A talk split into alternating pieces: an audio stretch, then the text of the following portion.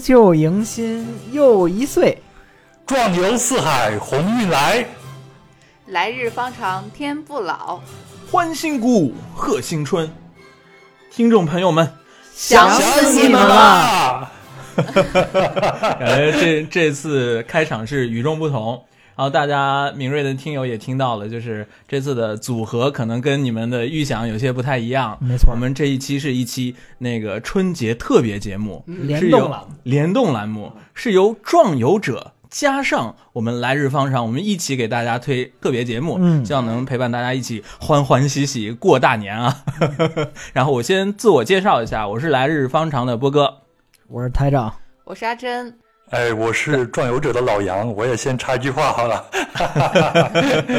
嗯，可能有一些那个我们来日方长的听众朋友们对这个壮游者的节目有可能会不太熟悉，我来简单的介绍一下。这个壮游者这个栏目啊，是一个我们的播客前辈，然后真的是他讲了一些啊、人文旅行。呃的一档节目，然后包括有人文啊、地理、历史，然后有不同的身份和不同的视角的壮游者们来分享他们的参与式的观察体验。这这档节目真的是我们非常喜欢的一个以旅游为品为主题的这样的一个播客节目。没错就是我最喜欢它的一点是什么呢？就是它是一个就是不以猎奇为主题的旅游节目。就很多人他们就是主持做的那个旅游播客，他们是哦，就说这个地方跟中国哪不一样，那个地方跟中国哪不一样，就很猎奇的那种角度嘛。但你听壮游者的节目，你会觉得他们是去啊、要。主动的去尝试去理解当地人，去理解当地人的生活，去接近当地人的生活，所以这这我觉得是一个非常特别的，然后值得收听的，甚至值得反复收听的一个节目。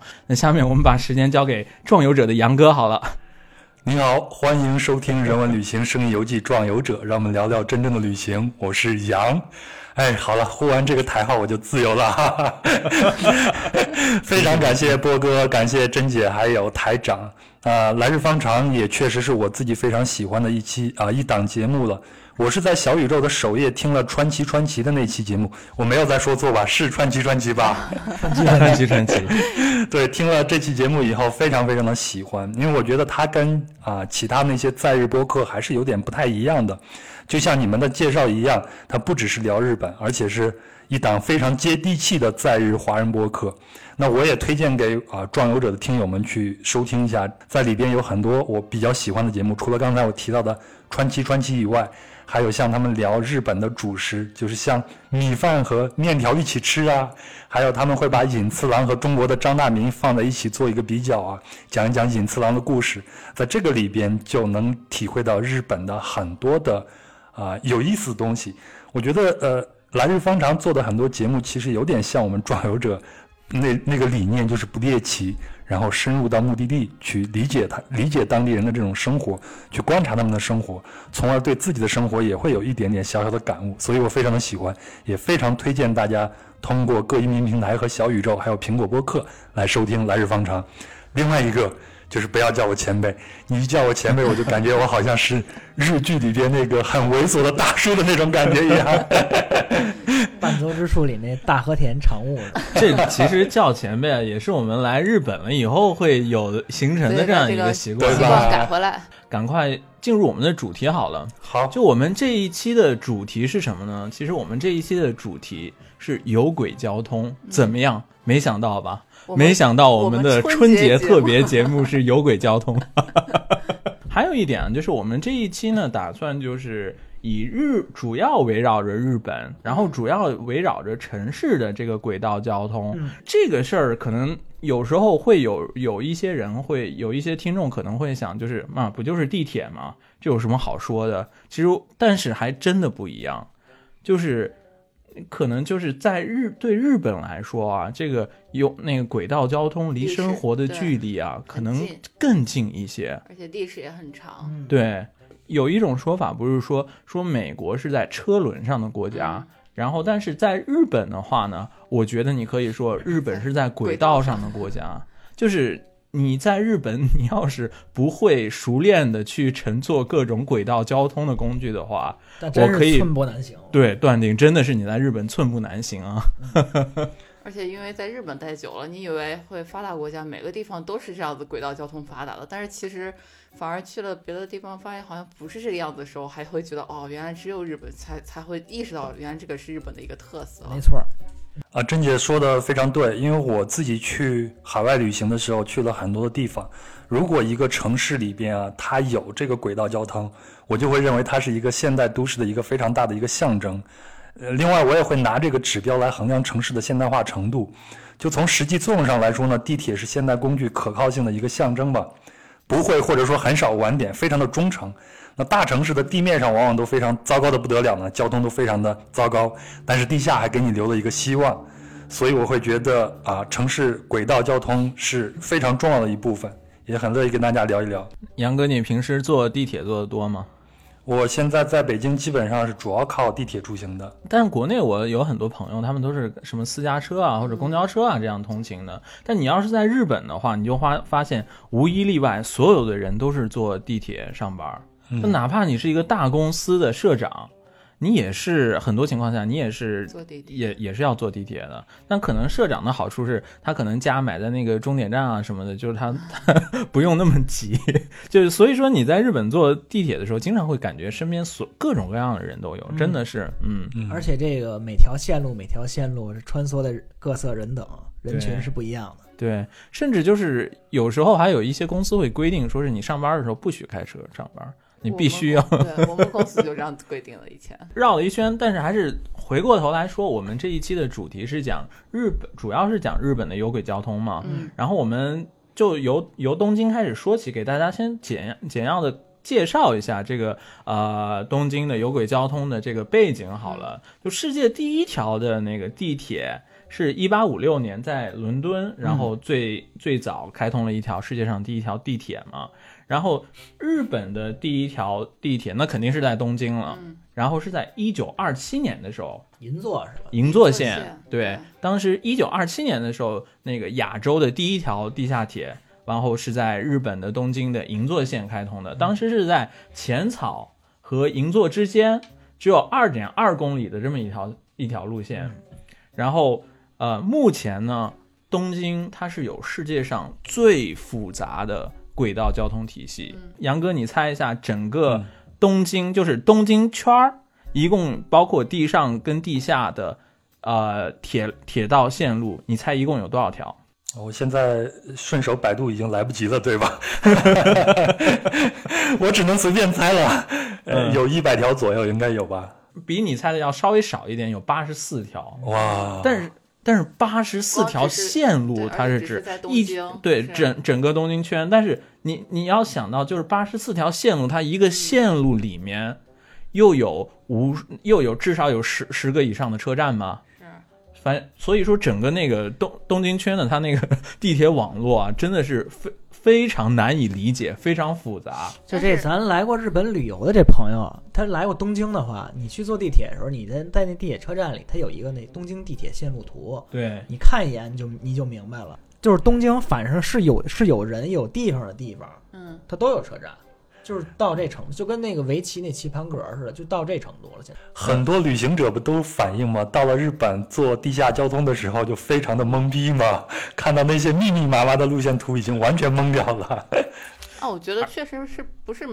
不只是线路复杂，日本的这个轨道交通的乘坐方式也非常复杂，就是因为。日本它不像是国内，就是只是你你你买了票以后你就进去就可以了，因为它是啊全部的归根结底所有的这些都是国有的公司嘛，嗯没有太大的区别。但是在日本的话，它是有有私铁的这个概念，嗯就是说那个不同的线路是由不同的公司来运营的。所以说，你有时候换乘的时候，你还要牵扯到你要买不同的公司的车票，然后怎样去换乘。可能在，呃比如说在在那个新宿同一个地方的话，你可能你有可能是要利用到很多公很多公司运营的车辆，你要从这个这个公司的这一站下来，然后再上到那个公司的另一站，这个过程真的是非常复杂。但是，你要是听完这期节目的话，我可以负责任的说。你有信心你在东京去 可以去有有有自信性有有自信在你在东京可以啊、顺畅的利用东京的轨道交通。哎，这话我不同意。你这么有自信吗？波哥，你这话大点儿，我就不信这完这期节目听完，我就不信你上新宿站你不晕。你这么我哪次上新宿，我哪次都晕。我也经常在里面就转的出不来。我最近还是天天去新宿站，我还在晕，但是我不能做到，就是我不能做到你去了东京的各个站你不晕，但是我至少能做到让你你买票的时候，你至少知道你买的是什么票。不，我觉得我可以做到让听众，你万一出不来了，你就可以找那个现在这个安内 Tokyo Metro 这个售自动售票机啊，嗯都有简体中文，不用咱咱仨人跟这费劲。呃，这个其实啊，日本的轨道交通它特别发达，但是也特别复杂。嗯，就所以说，我们一开始啊，先给大家整理一下，在日本的轨道交通都有哪些啊哪些种类的存在，然后。比如说，在城市之间的用来城市之间通勤的，就好比说，呃，那个我从青森，然后我要来东京，都有哪些手段来来大大正来给大家汇报一下？新干线，还有吗？新干线，然后有轨交通，船就不算了是吧？不算。飞机也不算了是吧？嗯那不就只有新干线了吗？那一般的哦，还有哦那还有慢还有慢一点的火车，不求效率的话，可以选择普通的 JR 之类的是吧？有有轨交通，城市之间的话，大体上就两种，一种是正常的电车，一种是新干线。这个那个在在这里面我要 Q 到杨哥了，就是你猜日本坐新干线要买，一般坐新干线线买票，他会给你两张票，那是哪两张票？这个你要能理解这一个，你就是已已经理解了这个日本的轨道交通收费体系的精髓了。啊，咱之前沟通的时候你没说要考我试啊，这个我现在在百度也来不及了呀。你直接说答案吧，我真的猜不出来是哪两张票啊。这反正我那嗯。我我说说吧，我也我也是这嗯。坐新干线，嗯。有时候出差嗯。去的去那个外地工厂的人，嗯，这个一个是他那乘车券，对。还有一个是他那特级券。对。嗯。就是他是他是他的这个思路啊，嗯就是说，首先你比如说从东京到青森这一段段，你先要买一个乘车券。乘车券是什么意思呢？你那张票的票的价格跟无论是新干线也好，普通电车也好，都是一样的价钱。你买了这个，然后你再买一张特级券。特级券呢，就是你有了这张特级券，你再加上那个普通的乘车券以后，然后你就可以坐这个新干线了，是是这种感觉。然后就反正咱咱们在国内，你坐坐坐坐高铁也是同样，就就是买一张高铁对对对票嘛，是吧？嗯就是所以你要理解这个思这种思路的话，你就已经 理解了这个日本的那个铁路交通的这个收费体系的精髓。这新干线嗯和这一般车的区别是什么呢？嗯快，嗯但是但是这个但是这个钱就不一样了。你花一般车的钱能让你坐这快车吗？所以你得你得留下坐快车的这买路钱。对对这就是这两个，就这个日本式这拧巴这种思想。回到这一期节目的主题呢，我们是讲城市内部的轨道交通。那城市内部的轨道交通，日本又有哪些呢？这题又交给大正来回答。珍姐这笔记做的可是密 密。珍珍姐就是一个活的维基百科，对吧？对对对对，在我们台，他们珍姐的那个形象就是维基百科人形维基百科。你们不要，真机真机 pedia，你们这让我以后的节目没法录了，跟你说。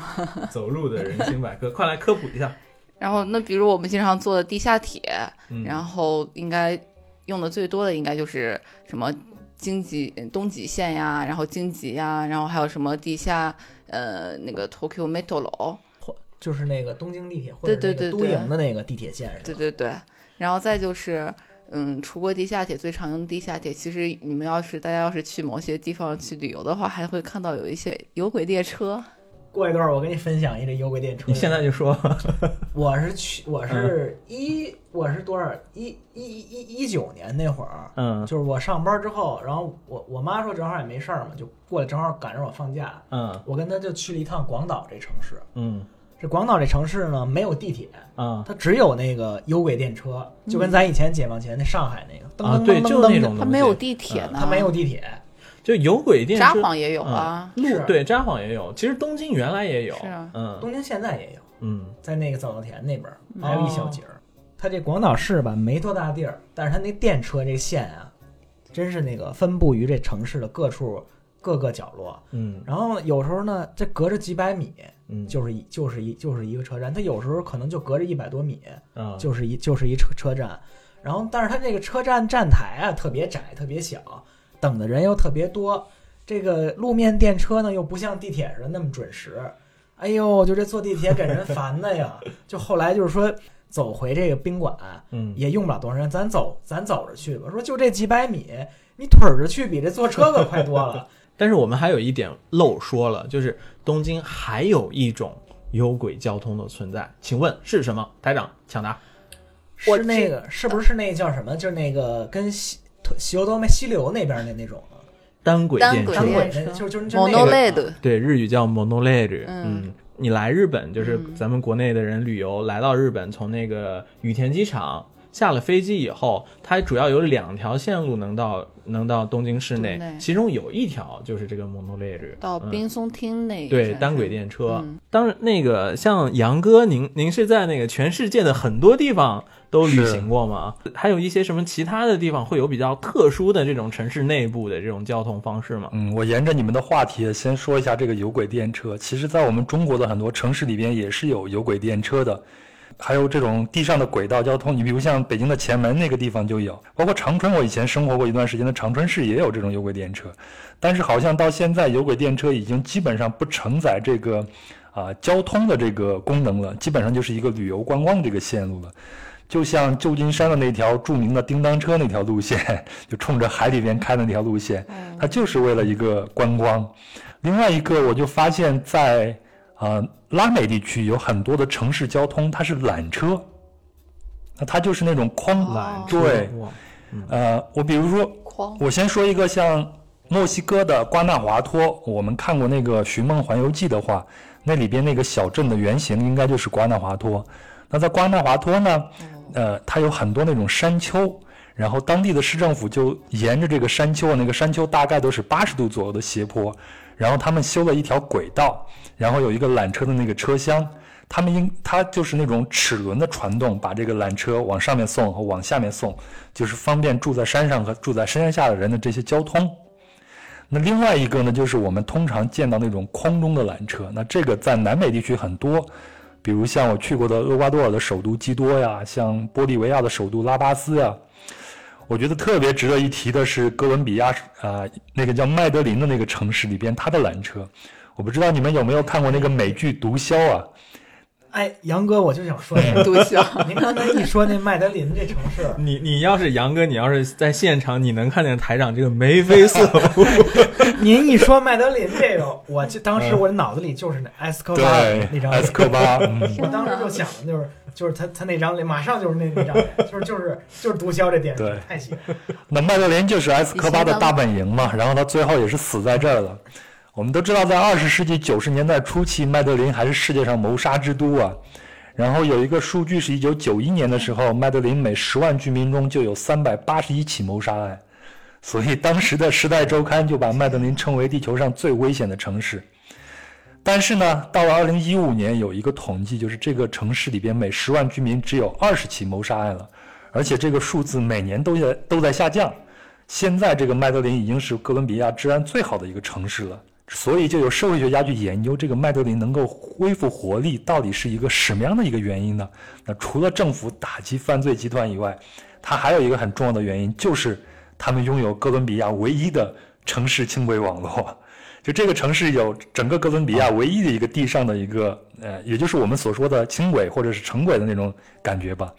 然后呢，它还有这种空中的缆车系统。那这个空中的缆车系统，包括城市的轻轨，就让住在山顶的穷人和住在下面的这些社区里边中产阶级或者富人们，他们的关系给打通了。所以这就像是九十年代中国农村墙上涂的那个“想要富先修路”的一个拉美版，就人们可以离开他们生活的那个社区，去不同的地方工作。然后这个城市交通系统，包括他们的缆车，包括他们城轨，就像一个通畅的血管，就让麦德林的心脏有了动力，一下子就活了。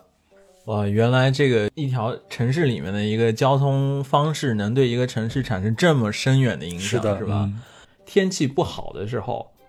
日本有一个词叫做 “kitakunami”，我当过，我当过，就是归宅年当过难民，什么意思啊？就是说回不了家。嗯，叫归宅难民。哦对，我不是归不了归不嗯了宅，我是上不了班儿。我我前年当过当过一回，就是是什么意思呢？就尤其是最明显的时候，就是啊三幺幺地震的时候，嗯然后大家太依赖这个轨道交通了。结果出现了一些这种地质灾害啊，或者天气不好的时候，你会发现整个城市的机能就已经麻痹了，会有黑压压的人里面，他们要不然就是就是选择啊、跋山涉水的花几个小时走路回家，要不然就只能说是在那个车站里面那个像流浪汉一样一样一样过几哎天，没有其他的方法你这。么一说，我突然想，日本不经常有台风吗？对然后他就是，而且他会提前预报，它有台风的时候，我就很期待第二天早上我就不用去上班了，因为这个列车就不运行了 你。这是但是什么心？最不巧的是，然后就好巧不巧，每次都是周天来台风，周一早上就是晴空万里，我们还得去上班，但他那个铁道又不运行，然后就真的是很不方便。我记得我有一次就是。等到了早上十点钟，就所有的那个轨道，就是可能从我们川崎过去的那个，它那个因为台风可能中间会有树倒了呀之类的，就等到十点都没有办法运行。对，所以说我们刚才讲的就是它，呃，东京的轨道交通很发达，但是造成反面的影响。第一个是什么？会有可能太过依赖，所以造成有归归宅难民这种情况。嗯第二个就是就是有可能会太过拥挤嘛，嗯是不是？就有时候那个在在有新冠之前，大家还是正常的那个坐电车通勤的时候，没错。我在东东京乘车的时候，就经常会感觉自己被挤到悬空的那种感觉。哎，那说到这个地铁里边拥挤，我觉得全世界可能都解决不了这个问题，包括像东京，包括像北京，包括像纽约，都是这样子。但是呢，我以前听说过一个说法，所以我想向你们求证一下啊。呃，台长，你是北京人吧？你知道这个北京这个西三旗就是大厂聚集的那些地方，有的时候在早高峰、晚高峰，呃，特别是早高峰上班的时候啊，那个排队进地铁那个人流能排到马路上，然后还得打几个折、弯几个弯的这种感觉，也会对上班的这些人的心理上造成一个很大的一个压抑感。然后我就听说一个说法，说日本人是怎么解决这个问题的？就是说日本的地铁里边它依然会很拥挤，但是好像你见不到有人排队排到马路上还弯弯绕绕那种感觉。而日本人为了解决这个问题，他们就是在每一个大的地铁站上头都建一个商场。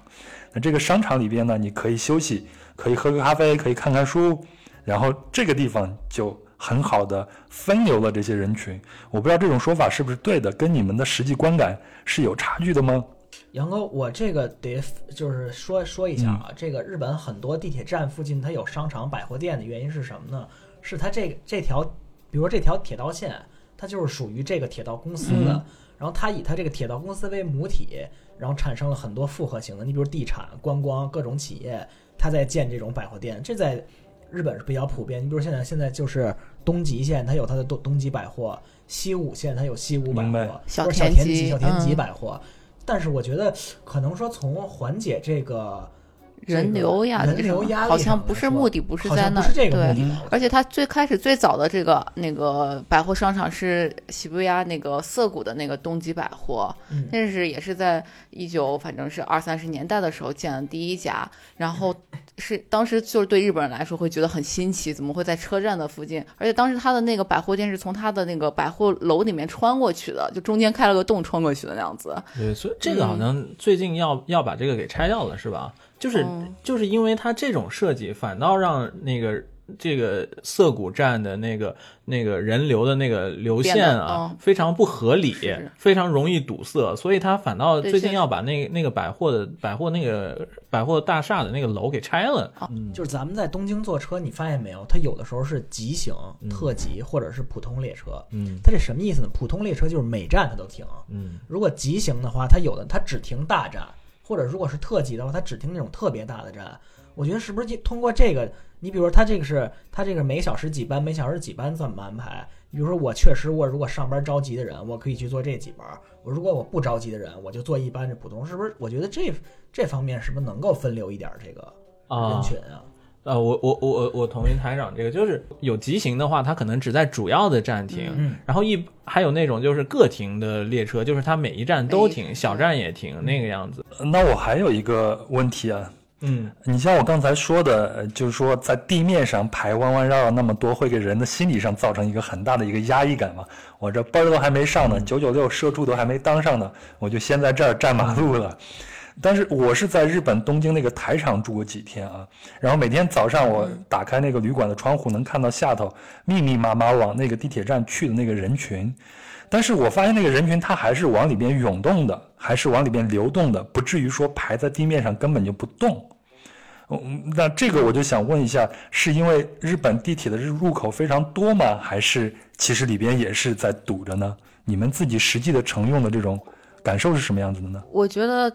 确实它入口也很多，而且里面的你排队站台也是，就是排队地方也蛮多的。确实大家没有一个说是，但是有一个特别的，就是武藏小川的那个地方也是会排出来的。嗯，然后因为它那个线路比较少，是吗？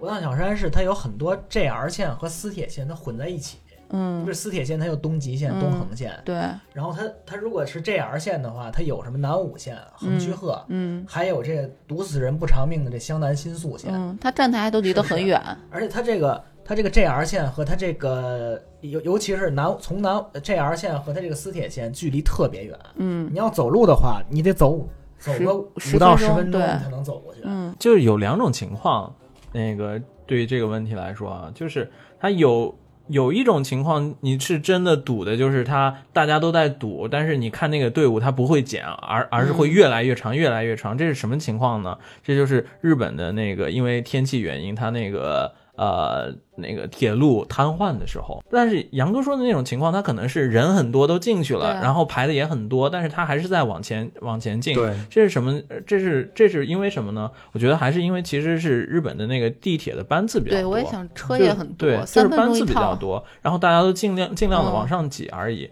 就日本的那个电车挤到什么什么程度啊？就是那个，比如说我我经常利用的是一个叫做京急川崎川崎站嘛。然后那个川崎站的这个站站站台上的那些那些那些工作人务员乘务员，他们的主要工作就是就是这个车要关门的时候，把那些就是从车厢里面要溢出来的人往往里推，就是推进去以后，让那个车门赶快关上。我早上坐过这个湘南新宿，哎呦我的妈呀！就是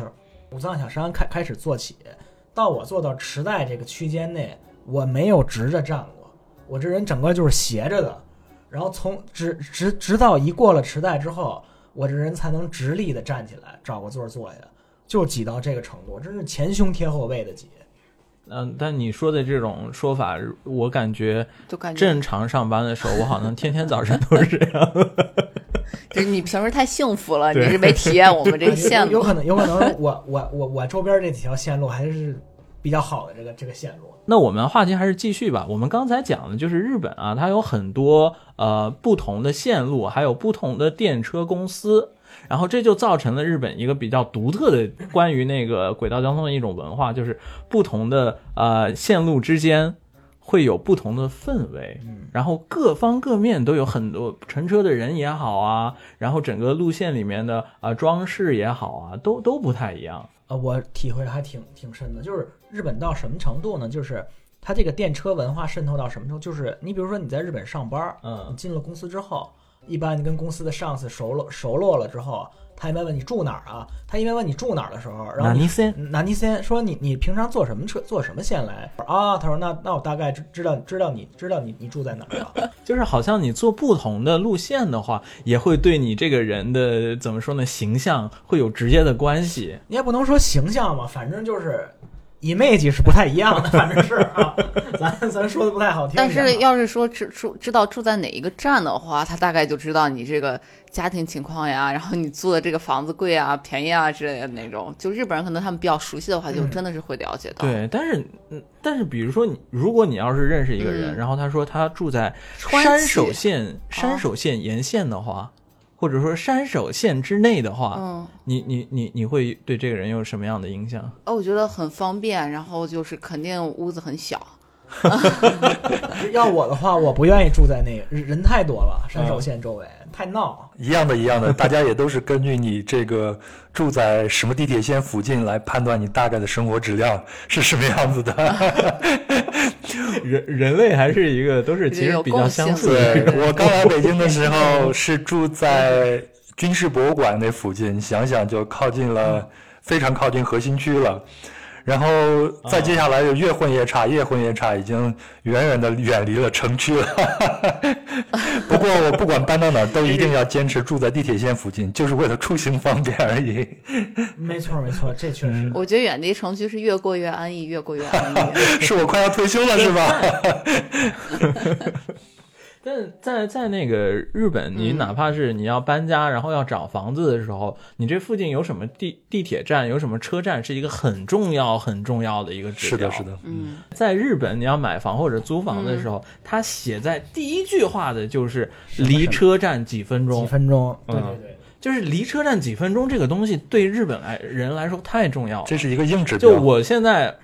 对硬指标，像我原来住的那个房子是离车站十分钟，分钟现在住的房子是离车站三三分钟，我现在就觉得三分钟是恰到好处，十分钟难以想象。十五分钟就十分钟你就难以想象了，在北京，我觉得走路去地铁十分钟很正常啊。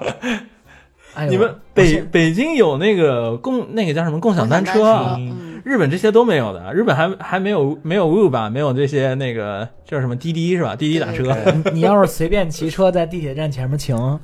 一会儿警察就就就就跟你共享单车。我现在开始开始同情你们了。我们还是说回来，就是不同的路线，然后它会有有给人完全截然不同的感受。嗯就是这比较直观的一点在哪里？就是它连车里面贴的广告都完全不一样。哎，我我嗯别的线我不知道，我是经常用这东极，嗯经常用什么呢？慕黑线和那个东横线，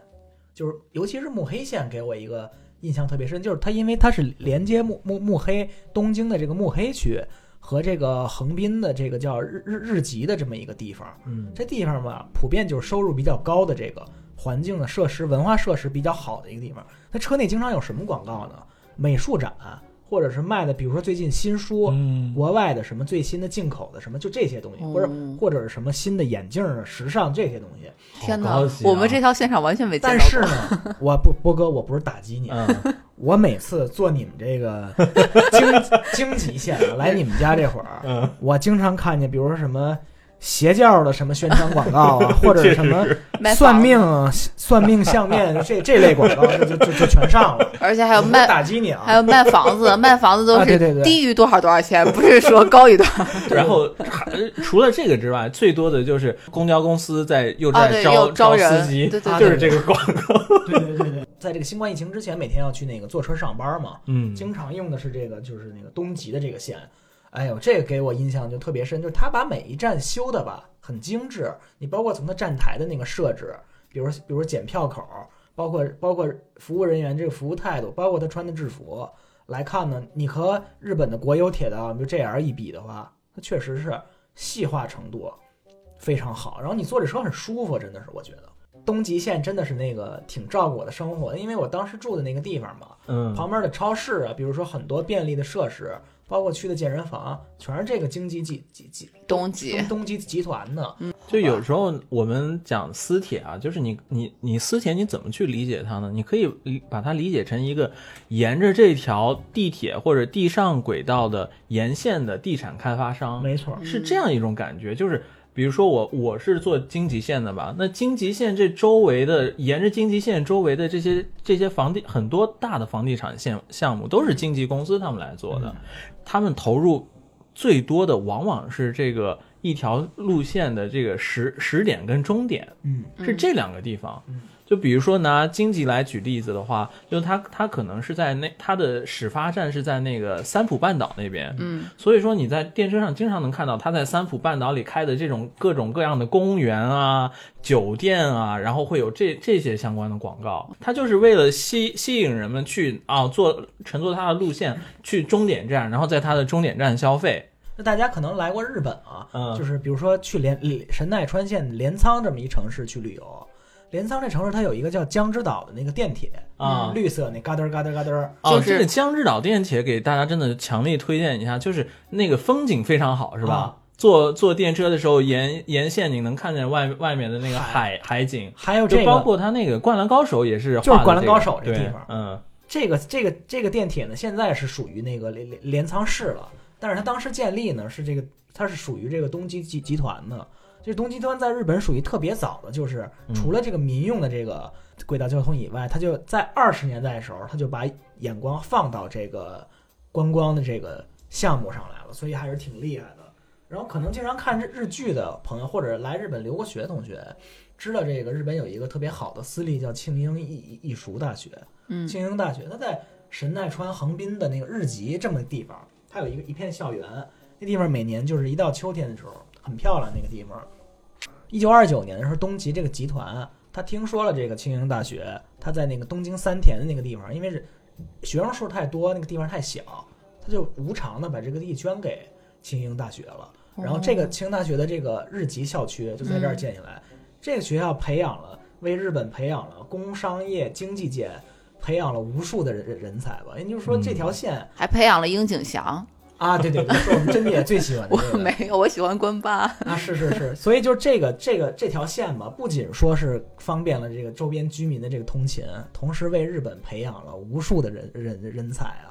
是而且就是可能人呢，他就是自己关系比较亲近的东西，就会有莫名其妙的越来越喜欢，越来越喜欢，是是然后越来越感觉亲切的这种这种感受。所以说，感觉日本的各各个不同的铁路路线、铁路公司，他们也利用这一点，就比如说京吉。或或者各呃东横之类的各种各样的，它铁路公司都设计出来很多的公司的吉祥物，嗯然后出各种那个地铁不同地铁路线的周边，嗯然后包括比如说我们京吉的话，京吉还有还有卖京吉县的大米，然后京吉县每年的那个呃挂历。种种种种，还有包括京吉县每年的那个照片集、这种东西，哎，你怎么从来没买过？就是我现在还是假喜欢，不愿意承认。东极线是前一段跟那个日本的邮局嗯出邮票了，邮票还有什么蛋糕，还有什么洋果子这些东西。你看这哦东极还是上点档次，这么一比看，嗯，哎，我觉得这期节目真的应该推给我们国内的地铁部门去听一听，哎，真的有好多启发性的理论，非常的有意思。我我是感觉我们国内这个地铁显得太无聊了，真的是，就像你们刚才说的那种广告。我这么多年在北京地铁里边看到最多的广告，应该就是那个好利来的老板罗红的个人的摄影展吧？台长应该很清楚吧？是是是，那好利好利来那老板每年你去买那个好利来那蛋糕，他都送一本挂历，然后上面全是那个罗红的那个摄影，我记得是。对，但这拍挺好看的。然后，然后电车上的广告这两年可能在某些线路，比如说十号线上会有一些比较创新的车厢广告，就在车厢内建立。比如我印象中好像 NBA 也做过，有其他的公司也做过，呃，把地铁的内部给涂装一下，我觉得那种还比较有意思，会给大家一种耳目一新的感觉。但是其他的真的都很无聊，很无聊是是的。您您既然说到球队这个了，因为我以前居住的那个地方就在川崎市嘛，它是离那个川崎前锋这么一个球队，它离它的川崎前锋这么一球队，而且神奈川还有一支棒球队叫横滨的那个 Baystar 海湾之星这么一球队，嗯就是给我的印象就是每天早上，基本我坐坐这个东横线的时候，我不是能遇到就是这个印就是车厢涂满了这个川崎前锋队的这个车，就是那个横滨就是那个海湾之星这个队的车。他开车的时候，这个铃声就是那个铃开要要开车或者是您等车的时候，他车站放的这个 BGM 嗯是不一样的。你比如在武当小山车站的时候，嗯有的时候他就会放这个川崎前锋队的这个、哦这个好有意思曲子，然后在然后在市横滨市的日日吉游西这个车站，他有时候在发车的时候，他会放那个庆应大学棒球队的这个应援歌，哦就是还是挺有意思。反正东极的话，经常是在这种这种小地方、细节上小细节上搞比较有意思的事情。嗯，我觉得这个特别特别的好，它真的就是把城市轨道交通融入到整个城市的文化氛围中去了。但是我我听完这个，我又越发觉得，就是我经常最经常利用的荆棘的整个文化，怎么都是那种就是伪科学，它它里面它那个电车里面，包括电车之外的广告，百分之五十以上都是伪科学的，都是要不然占卜，要要不然就是那种那种灵验的那种艺术展，要不然就是真的有背后是那种呃新兴宗教团体的那那那那那种东西的所以。好好工作，好好工作。就是 赶与与紧换个线之相比，你要做大江户线，大江户线，比如说是经过六本木，经过这些比较繁华的地方嘛，你坐坐在那个里面的时候，它经常就是一些商务的广告，然后一些一些高级的奢侈品的广告，是吧？呃，反正感觉还是真的是完全不一样。你你就像咱们平常以前住在川崎，嗯咱们下了车都是旁边都是超市，或者是那个车站里面就有购物中心、超市啊、食品、商品。六本木的这个地铁站，你直接连接出来是什么呢？它能连接到比如说 Oniska Tiger，嗯或者是奢侈品的这种商店，它直接连到这种地方，就特别是那种东京最欧欧夏类的地方。我我我在这里面稍微补充一个小知识点啊，嗯，在东京就是地下最地下的一个地铁站哦就是六本木站是大江户线吗？大江户线。大江啊，我觉得大江户都很地下。就是因为大江户嗯它这个、这条线它是两千年以后才开通的，啊，就哦整个东京就是它每新建一条地地地下铁的时候呢，它是先表面一点，表面一点，然后越来越深，哦越来越深。国内的这个大城市，我其实走的不多，但是我就对比了一下上海和北京的这个地铁，我觉得上海的这个地铁在文化塑造上，我觉得应该是比北京要好的。另外一个呢，基本上它每一个大一点的地铁站上头都有一个商场，所以给我的感觉就是它的这种社区感，就那 community 的那种感觉，都是围绕这个地铁和上面这个社区和上面的这个商场来组建的。我觉得这个就感觉就非常的好。那个日本特别明显的就是一个车站啊，就是一一个车站就是一个社区的一一一片区域的中心，辐射状的是有文化认同感的一个中心。这个详细我们等一下讲车站那部分再来讲好了。嗯那我们那个关于不同的路线，我们就大概介绍在这这里。就是日本东京有很多不同的电车公司，不同的电车路线，每一条都有它自己的个性。其实一共是十六家全日本。全日本有十六家电车公司，然后在东京呢有八十四条路线。接下来呢，我想介绍一个比较实用的东西，在这里给大家介绍一下，就是在日本坐电车的时候的礼仪。第一个也是最基础的，我觉得全世界都应该通用的，就是你在坐地铁的时候、坐火车的时候，你不应该外放出声音来。嗯，嗯，哎，这这个没什么好争议的，是吧？这个真的是在国内地铁里边，包括在北京这样大城市里边，最让我反感的一件事情了。现在好一点是没有人在里边抽烟了啊，但是用外放手机啊这个真的是一个是一个大的一个灾难呀。日本有的时候它要要求可能更严格一点啊。嗯，他说这个不是说你外放声音，你这个耳机你最好选漏音，漏音不太严重这种，嗯因为有的时候你如果你旁边坐的是这种年龄比较岁数比较大的这种日本老头老太太的话，嗯。他可能对这方面要求比较高，他有时候会觉得让你声音小点儿什么的。呃所以说，在日本就是你你不止不能外放，你连漏音都不可以。嗯，但是我是觉得你连连人家耳机里面会漏音这个你都管，我就觉得有点抽吹毛求疵。原来我还在《体坛周报》工作的时候，应该是零几年的时候，嗯我给我们东京的一个特约记者打电话，那他接到电话以后，马上用很小的声音告诉我说：“我正在地铁上，一会儿再给你打过去。然后他马上就给电话给挂掉了。你知道，在我们这儿打电话，那就是他家里所有的事儿，我们马上就能清楚了，非常大的声音。这也是那个在日本坐电车的另外一个我觉得很不科学、很不合理、很反感的一个规则，就是哎。不许在电车上打电话。哎，马哥，我必须得反驳你这一点。我也想反驳。为嗯。为什么呢？因为你看，他电车里都有这个优优优先席这么一位置，嗯。就是那个老呃，我除了优先席，是是除了优先席，就是这老嗯。弱病残幼他们坐在这个位置上，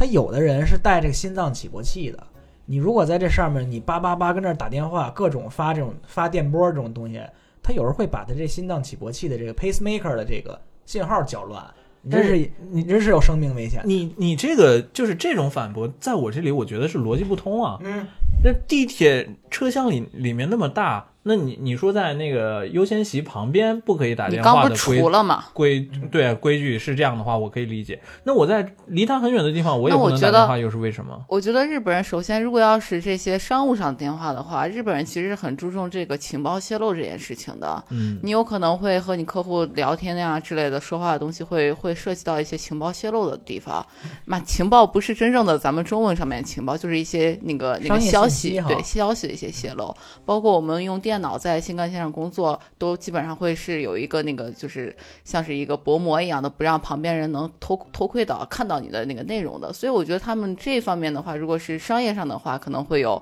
会有这方面的顾虑。但是个人方面的话，我也会觉得，如果嗯，我觉得算是一个公众的场合，而且是一个密闭的公众的场合的话，会给大家造成一些不不便和一些打扰。我个人也会觉得会被被打扰到。我自己是呃站在甄姐和台长这一边的，我也觉得在一个密闭的场合打电话这种行为啊、算是很不礼貌的，因为你的声音会无形中，你的声音会无形中侵犯到其他人的保持安静的那种权利了。我会觉得他有点双重标准，就是你在电车上，如果你是跟你朋友一起坐电车的话，你们可以说话，不，我觉得他们说话也是在保持。保持声音很低的，除了很多就是很像就相当于我们中国的这呃不是中国就是这种年轻的叛逆的小小年轻小孩儿，但是也会经常会外国人投来不是日本人投来一些就很反感的那种感觉，说你安静点儿之类的。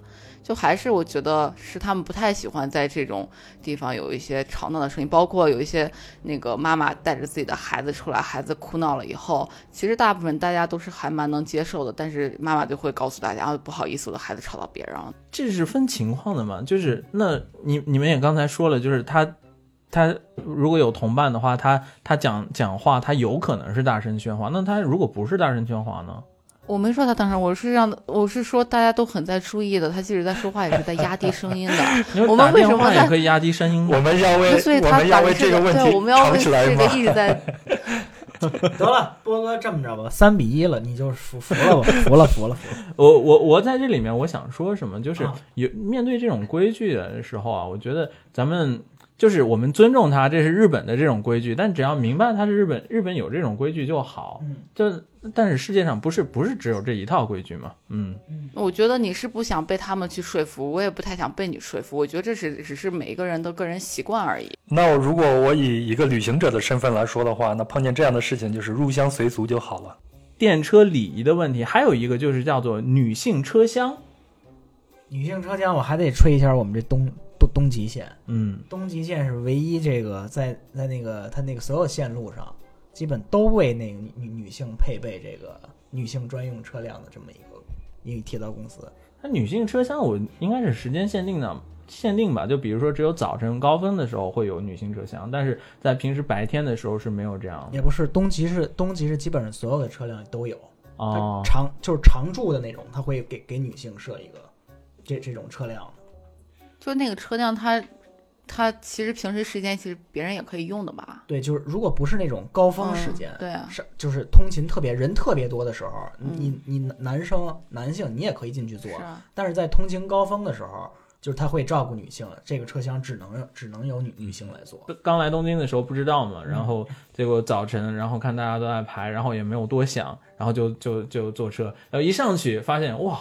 全部都是女的，然后都在很很奇怪的那样看着我，太开心了是吧？然后下一站我就赶赶赶赶快下车，然后换一个车厢这个样子啊。它这个女性车厢这个也只是一个就是啊，它有这样一个规定，但不会说是你违反了以后就要就有怎样的惩罚那。倒是哈但是你如果你要是你一个男的，你要进了女性车厢太明显了，我觉得没有谁能能就是厚脸皮的待很久。因为他为了这个，主要是日本经常会有这种痴汉的现象。电车痴汉的，哎，那甄姐，你有没有啊、呃乘坐这个女性车厢的那种感受呢？实话，因为我没有用过高大上的东极线，我们京极这线上没有女性车厢这一说。哦，呃，在北京我知道是没有女性车厢的，但是我在印度的新德里，包括伊朗的德黑兰，他们的地铁线里边倒是建了这个女性车厢，但是我自己肯定是没有进去啊，只能在外面看一眼，真的里边就全是女性了。其实我其实我在那个日本的电车上，我也被骚扰过。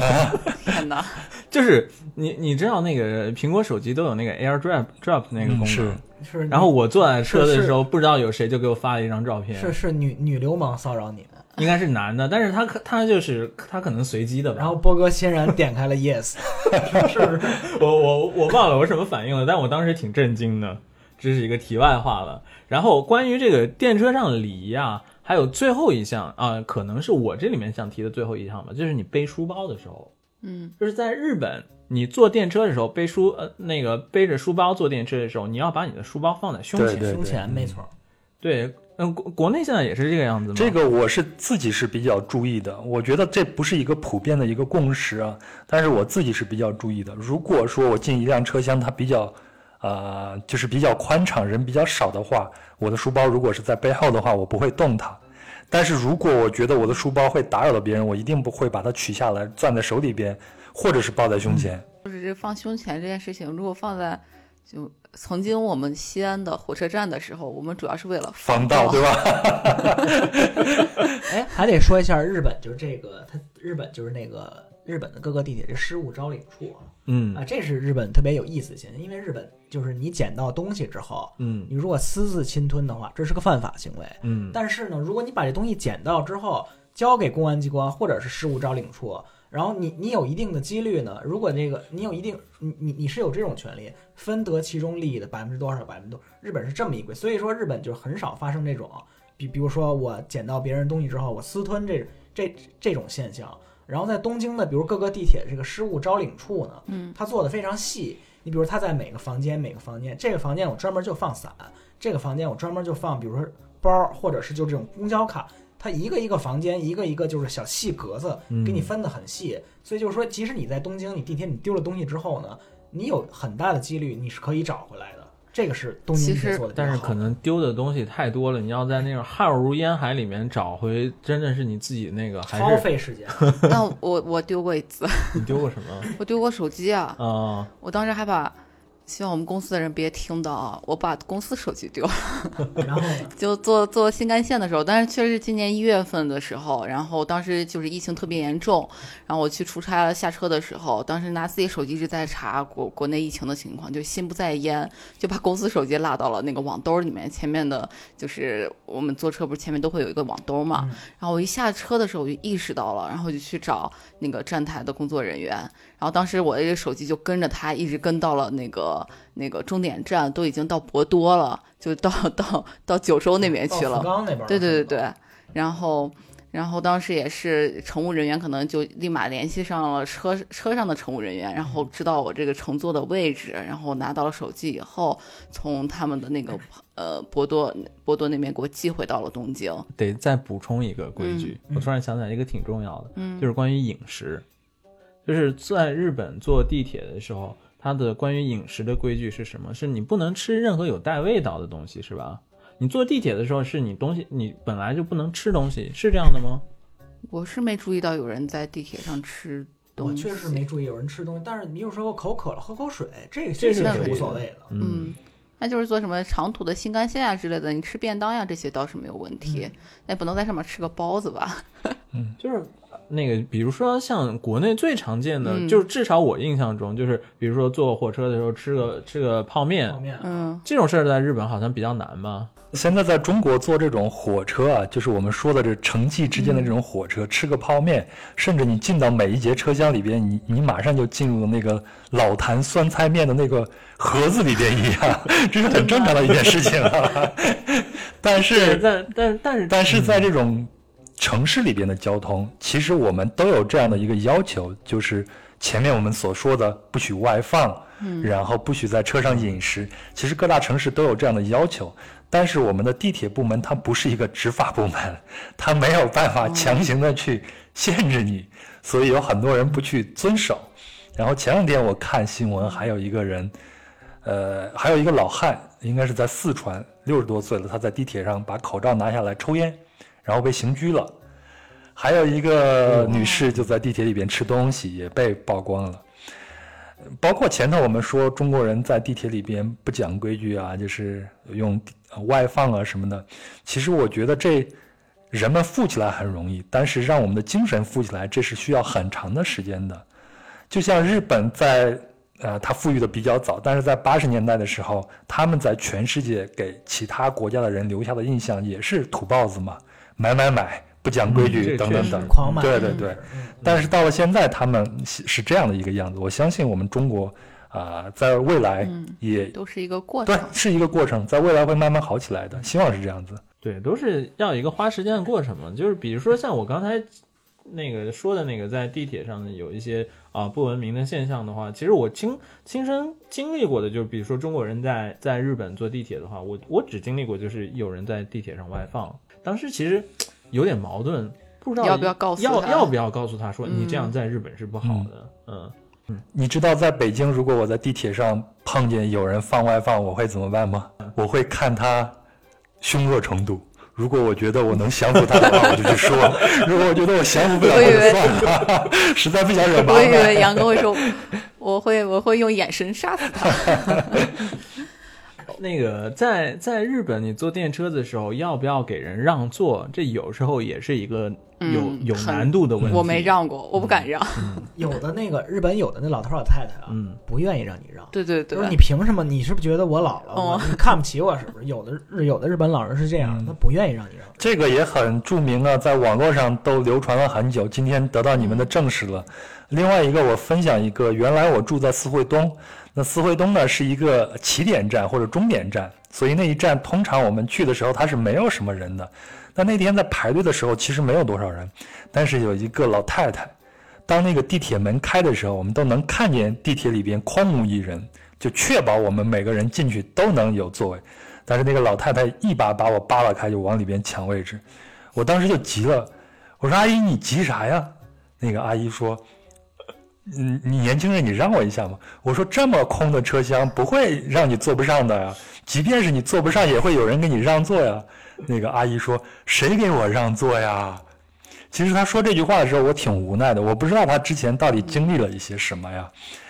但是我觉得还是我刚才说的，人富起来很容易，但是精神上能富起来，真的是需要很长的一段时间的。慢慢来吧。需要过程，我觉得还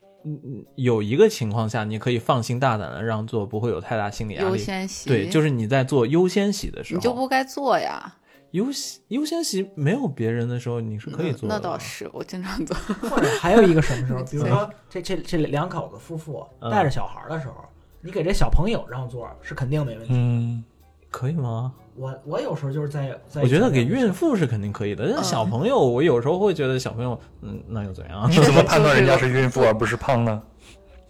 呃，啊，他这个其实日本是在在日本，这个你有确切的根据，就是有个小牌牌孕妇对孕妇她小徽章是吧？有一个个对像类似徽章那种东西，哦它戴在身上，然后你你一眼就能看出来她是个孕妇，而且不只是嗯孕妇，就是优先席，就是跟我们一样，老弱病残是他们的专座。然后你孕妇是有个粉颜色的小徽章，而且上面是画了一个妈妈抱着一个呃一一个小婴儿的那种感觉。然后再还有那个就是。疾病的患者，他们会挂一个红颜色的牌子，上上面应该是画一个红十字架的，或者白颜色的十字架，我忘记了。那个我所以就是是患有比如特种疾病，或者对是比如心神心心理障碍。是，所以就是看到这种徽章的话，你是不只是应该，就是真的是必须需要这样做的。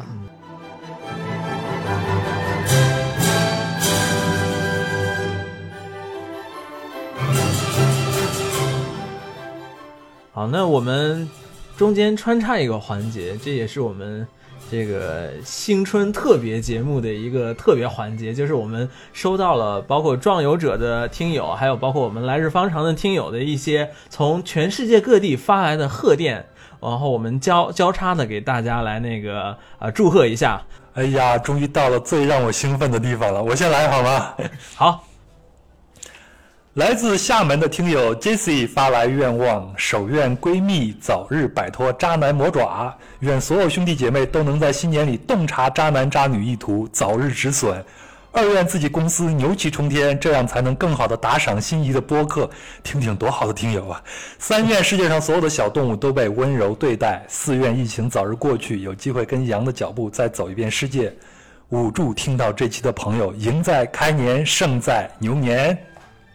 厉害厉害厉害，嗯。哇，我们这边也来分享我们一个听友是来日方长驻美国听友 YX 同学嫌他的狗狗米布丁发来贺电。二零二零年偶然下载了小宇宙，当时一下被来日方长这个电台名字吸引了，不仅一语双关，更有一种天然的乐观和豁达在其中。随后听了节目，呃，真播台的气质也确实如此，陪伴了我和米布丁出门散步的许多时光。牛年的马屁余额即将用完，希望新的一年仍可以常与你们一起搭乘最早的电波，同系上霓虹人生之美。更希望珍姐播歌台和听友们呃平安喜乐，疫情之后来日方长，早日面基。希望能早日见到我们这位可爱的听友。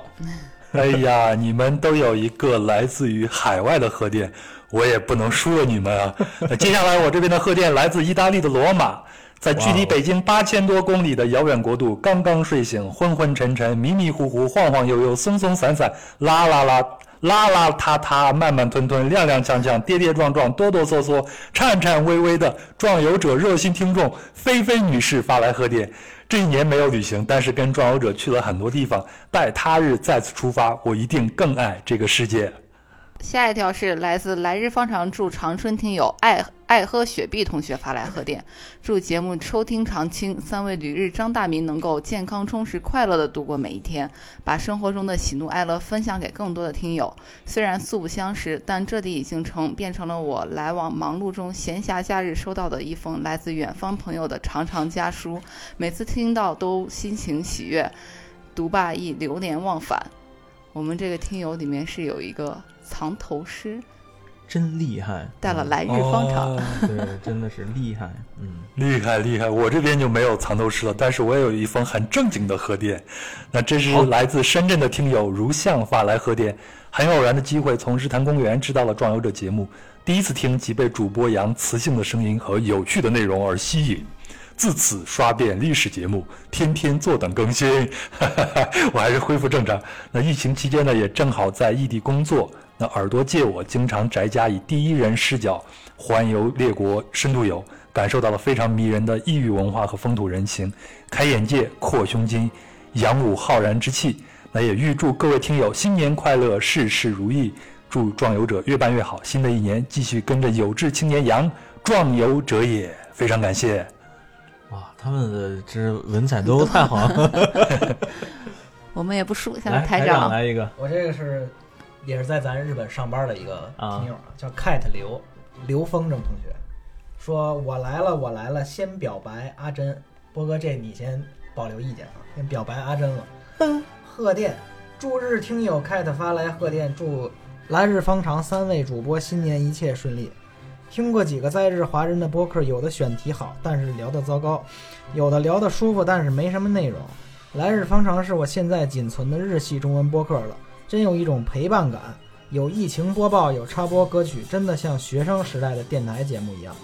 不（括弧）不愧是有电视台工作的人，很会。双惊叹号（括弧）二零二零这特殊的一年，在日本回不了家，白天工作又是日语、英语，焦头烂额。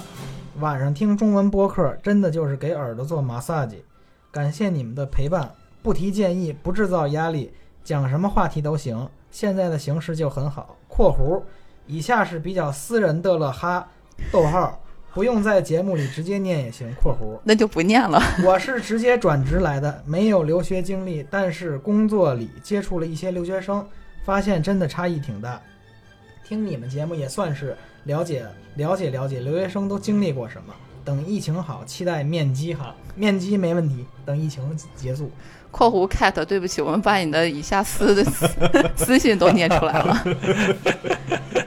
特别好，我发现听友们都提到了这个疫情对大家的影响嘛。那我接下来就是最后一封贺电，那是来自上海的听友索菲亚发来的贺电。那二零二零年是十几年来第一次没能踏出国门，只能一边在国内转转，一边听壮游者梦回远方解馋。那眼看二零二一年也是国内待的节奏啊，很可能要一键三年。要不趁此机会先把所有省级行政区打卡完，祖国大好河山，欢迎你！我也希望大家在新的一年能够保持健康，保持良好的心态，也保持希望，多出去走走看看。接下来呢，是我们一位在香香港来的呃听友发来的贺电，叫做小鹏同学。呃，来日方长祝香港香港听友粉头小鹏同学发来贺电，祝愿新一年三位电台主理人健康快乐，万事胜意。期待能够继续有你们的声音陪伴大家一起云游日本，呃，辅助我完成五百公里跑的小目标，干巴爹哟！哇，希望你尽早完成你的五五百公里的小目标。我自从开始，顺便说一句啊，自从开始做了播客以后，就再也不跑步了。哎呦 你你你替我跑吧。引用这《英雄本色》里的话，这香港的夜景还是这么美。这个给我很大压力，也是最后一条。说来日方长的三位主播，你们好，我是野鬼。收到珍姐让我写新年贺词时很开心，是我们珍姐让她写的。说我想写一份认真的祝福，于是补完了所有的播客，就像做阅读题一样，通篇阅读，做完一遍之后才敢做题。我想写下我对来日方长最真诚的祝福，但是好像听完也没有什么头绪。我最近工作不太顺利，所以想祝大家都能工作顺利。我老家的疫情今天也算稳定住了，石家庄重启了也，不知道现在日本怎么样。听台长偶尔会在每期的开头讲一下日本的疫情，还是不容乐观，所以希望大家新的一年平平安安、健健康康、快快乐乐。哎呦，下面这一段可是压力挺大的。从播客里听出，波哥跟珍姐是情侣，但是不知道台长有没有伴儿。没有伴儿就祝台长早日有伴儿，有伴儿的话也上上节目。我我我争取今年找一半儿。这是我们台的 KPI。我们一直三我我我我争取争取。我们一直三缺一。今今年好好好努力找找一半儿。还有哎，听播客发现你们跟很多嘉宾都喜欢旅游啊，还是希望疫情赶紧结束，恢复正常，再听你们讲其他的城市。嗯嗯嗯嗯。最后祝来日方长 Radio 不止聊日本，越办越好，听友越来越多，越来越可爱。二零二一年一月三十号。啊，写的真好，也祝那个野鬼同学工作能够更顺利。嗯然后来年的话也是啊、呃生活也好，事业也好，都希望一帆风顺。然后也希望有我们的声音还可以继续陪伴着你。嗯然后你愿意是听我们的节目，我们也非常开心。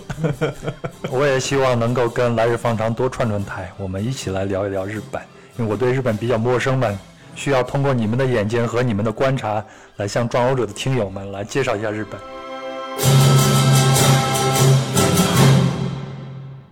啊、那我们还是回到我们的节目本身来。嗯，然后我们刚才也讲，就是这个日本的地铁，然后它历史这么悠久啊，但是它居然还能开出新站来，厉不厉害？今年新开了两个站，在东对于东京来说是一件大事儿，嗯，新开了两个车站，一个叫一个叫高伦 Gateway，还有还有一名字特好听，就叫虎之门 Hills。我觉得这车站特别好。对，那新开的两个车站，真的也看着各种媒体的报道铺天盖地，嗯就是感觉哇，就是奥运年，然后能新新开两个车站，也是感觉有这个背后的考虑吧。比如说那个虎虎之门 Hills，就是专门为了好像迎合奥运，然后开的开新开的这么一个车站，是吧？对，它还有虎之直门附近也是各大知名企业的那个一个办公区吧，也是，我觉得它也是需要这么放一个车站，因为它，因为你想从新桥、西欧都梅嗯再到虎之门之间，你还是需要安排一个车站，要不然这个地方人流量太大了。它本来是为了可以直通到那个羽田机场，可以用巴士去接人的，嗯，然后就能很快速、迅速的来接送这些运动员也好，观光客也好。嗯那我就觉得有点可怜呀，现在这个情况。现在真是还是先先疫情控制，先别先别奥运了。啊，关于车站那个，我们我在最后问大家一个问题，嗯就是关于车站，你们过去的这一年以来有什么印象深刻的事情吗？说个不积极的事情可以吗？嗯就是我在川崎遇到过一次，嗯应该算是这种民族歧视吧。嗯。就是当时坐车的时候，因为川崎也是天天早上上车呃上班的时候人很多嘛，然后当时离我很近的一个小姑娘和一个日本的老太太就吵起来了，然后当时这个都是用日语嘛，所以其实我当时不知道这个小女孩是什么哪个国家来的，然后我只是听见他们的对话内容，就是这个大概也就是这个老太太说你碰到我了呀，然后你怎么怎么样的，然后两个人就开始吵起来了，甚至这个老太太说你快滚回你的国家啊，这种特别恶毒的话。然后日本人都是这种也很冷漠，谁也不管谁的。然后我当时就就怎么说呢，就会觉得蛮同情这个小女生的吧，但是我不知道她是哪个国家的，我也没有多嘴。然后后来到了新新桥那一站，我看她下车，我就跟她一起下车了。本来我应该是下一站下，其实都可以，我就跟她一块儿下车。以后我就拍了拍她，我说就用中文说，我说你好，因为都是亚洲面孔嘛。然后果不其然就是中国人，然后就我说你刚刚不要生气啊之类的啊。我说日本还有很确实有也有这样子的人，然后他就。我跟他搭话的这一瞬间，他就哭了。当然，一路上他一直可能就是还蛮蛮蛮坚强的吧。嗯，这个我是没有亲自遇到过，但是我可以想象。然后我也其实听到过一些这些，所以我觉得大家在外面还是保护好自己。这个在在在这种就是公共交通交通工具上面，你遇到什么样的人都是有可能的嘛。呃，我倒是没有见过这种歧视的，但是我非常理解他们双方的这种情绪的变化，包括日本老太太变化，包括这个中国小女孩的这种情绪的变化，我很理解他们。嗯，但是我觉得这个事情也 没有办法去解决。我说一个我自己吧，因为我自己在海外旅行的时候乘坐地铁，因为因为买票或者看线路啊什么的，你不知道它的规矩。你比如像华盛顿，美国的首都华盛顿，它买票它是分高峰期和。呃，平常的这个时间，它的票价是不一样的，你看得很迷糊，我就会向身边的人去请教，或者说在全世界各地旅行的时候坐地铁，我受到了很多人的帮助，所以我在北京去看到地铁里边如果有这种一脸懵逼的外国人，不知道该怎么进入中国的地铁的话，我会主动的上去帮助他们一下。嗯，另外一个，我想就着珍姐刚刚讲那个故事，也分享一个我自己的故事。那这个故事发生在。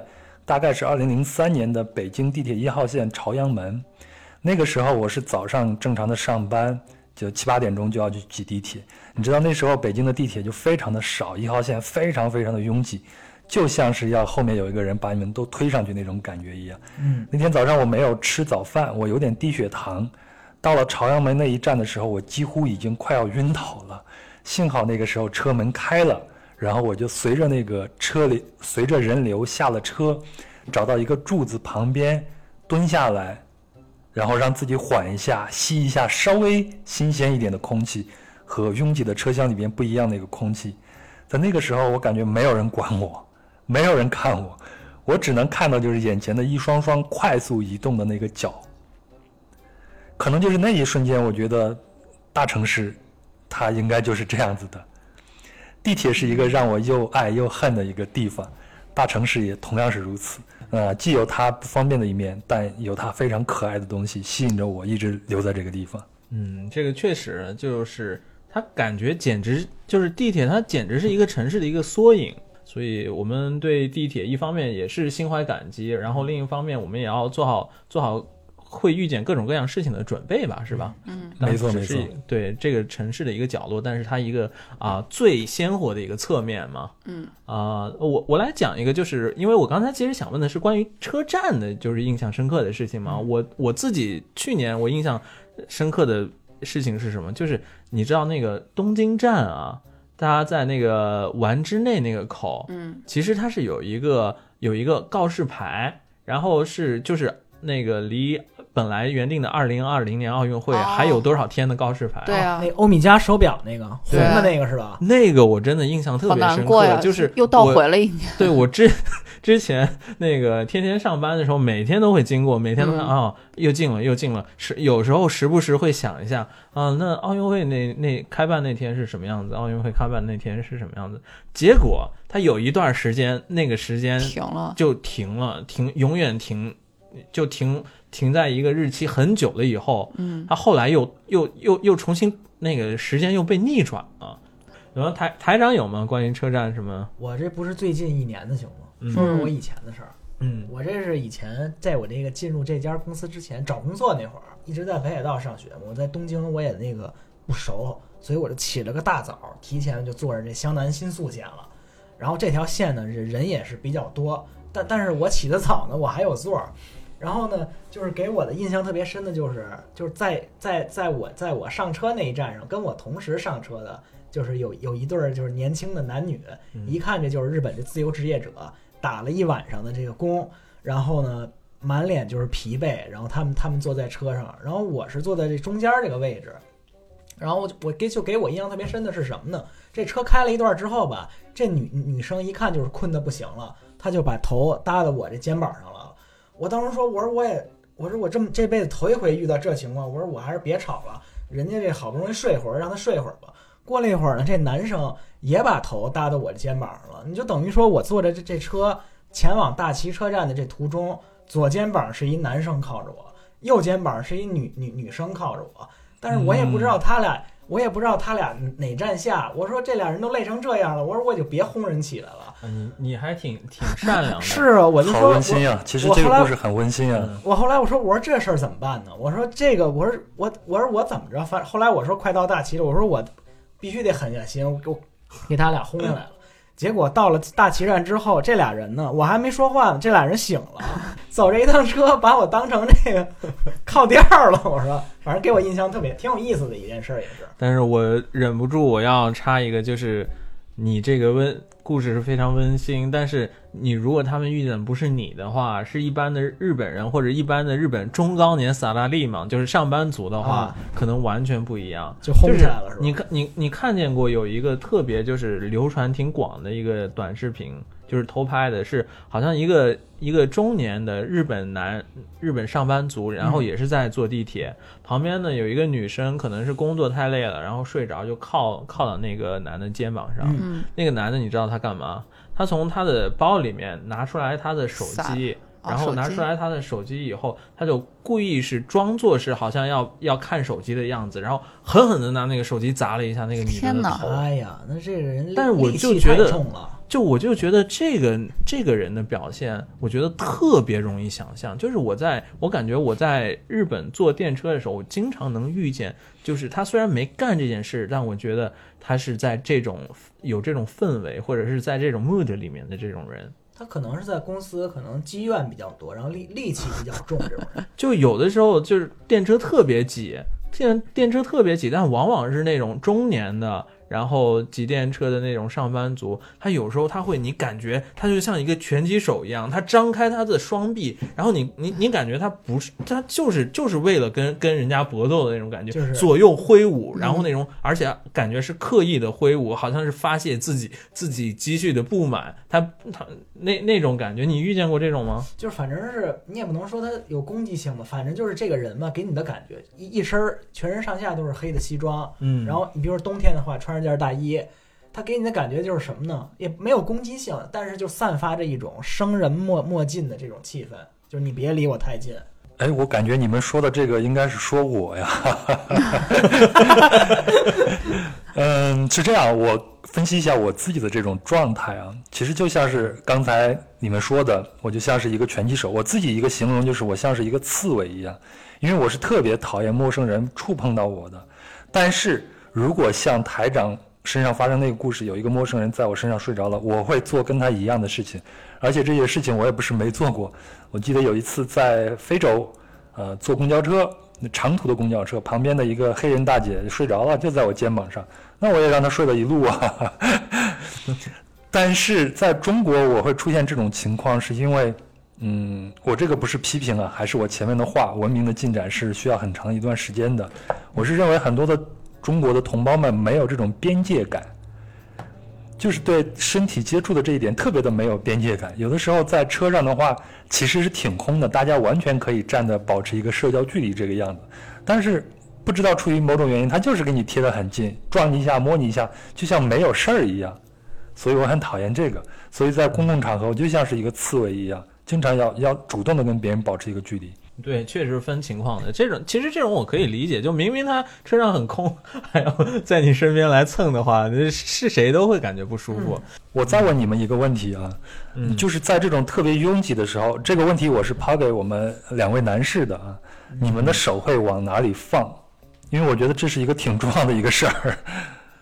我我说我吧，我一般就是日本它那个不是它有那个扶手那啊有有有吊环嘛，或者上面那个就是放那个储物架那铁铁铁铁栅栏，我嗯，一般手都是往往往都那两都个你不能两个手都抓在那儿啊。我后来反正啊，就一个手玩手机，是一个手抓着手滑我。其实挺挺少玩手机的，我一般不是包都背前面嘛，啊。一只手就是比如左手抓在那吊环上，右手我就放在书包上面，我一般是这样。呃，我我其实也差不多，我我，但是我一个手是玩手机，另外一个手是抓上面那个东西。就是在日本这个还真的是特别敏感，嗯所以但还好，幸幸亏现在大家都玩手机，所以你就有一个手你是被占用了。我是要保持我的两只手都在我的胸部以上，哦这样的话会给别人一个暗示，就是，呃，这样的话就会给别人表示一下，其实我没有多余的动作。这是挺重要的。嗯，杨哥，你在那个国内坐地铁的时候，您遇见过一些比如说残障人士吗？老实说，在国内地铁里边，残障人士你碰见的机会比较少，因为这一点在国内的公共讨论里边有很多这样的讨论，就是我们的残障人士去哪儿了？其实大家讨论的一个、呃结果，就是因为我们国内对残障人士设施的这设置的这些设施太少了，所以非常不方便残障人士出行，所以在地铁上确实见到残障人士比较少。但是在二零零八年之前，地铁里边还可以卖艺乞讨的时候，那个时候你会见到一些残障人士，但他们都是用这种乞讨的方式出现的。我们在日本的话，嗯其实你在坐坐很地电车、坐地地铁，对，嗯很经常能看见一些就是残障人士，而且他们都是单独出行。对他们就一个人，然后嗯你你就比如说你早晨上班的时候，你甚至有时候可以每天你都遇见他，对对对他也是啊，人他可能是坐的那种轮椅，但他也是在电动轮椅对？电动轮椅，他也是每天坐电车上班。然后他可能日本的这些这些乘务员呢，他们会就是帮你在下车的时候，他知道这一个列这这个车厢可能会有一个残障人士，他会拿一个那种就是板儿木那种木板儿儿，呃，方便他那个轮椅嗯通行。然后他应该不是可能，应该是他提前通知他们的，对对对就是在某一个车厢，他在某一站要下车。我不知道是不是这些残障人士提前要跟他们报备或者提前说，所以就是他们其实出行真的是很方便的。呃，反正来了日本，给我印象深刻的一个感受，就是在路上我们嗯经常能看见这些啊、残障人士，你能看见他们在外面，他们嗯。或者在在在正常进行正常的生活活动，嗯。或者在在在工作。嗯，但是确实我在国内的时候，我会有一种同样的想法，就是他们都去哪儿了？是我在川崎嗯就经常碰见一个男士，嗯然后其实每次也都是也挺出于礼貌的，是眼神会回回避，不会直接的去注视他。但是我真的是印象很深刻，因为他是坐着轮椅，而且他的是双下肢是没有的，然后他的上肢也是上肢上肢应该只只有。是只有一个手臂有，所以就会觉得真的是一个很难以单独出行的人，但是他真的是都是在每次都是自己一个人，然后我经常能碰到他。对的，但是这个前提是我们的公共设施一定要对残障人士友好。嗯，如果不友好的话，会造成这个国家没有残障人士的这种错觉。事实上是他们没有办法出来自由的活动，像我们一样正常的工作、正常的乘坐公共交通。所以对残障人士的友好程度也代表了一个社会的一个文明程度的高低吧，一个指标吧。嗯，但是我我们也也讲过，就是这个日本的这个电车文化啊，是深入到日本性格日日日本人骨髓之中的一个、一种文化，所以有在日本有很多就是真的由衷的喜欢电车的这种叫做什么电车 otaku 电车宅，嗯。我碰到过，嗯，他夸张到什么程度呢？就这个车站停一站之后，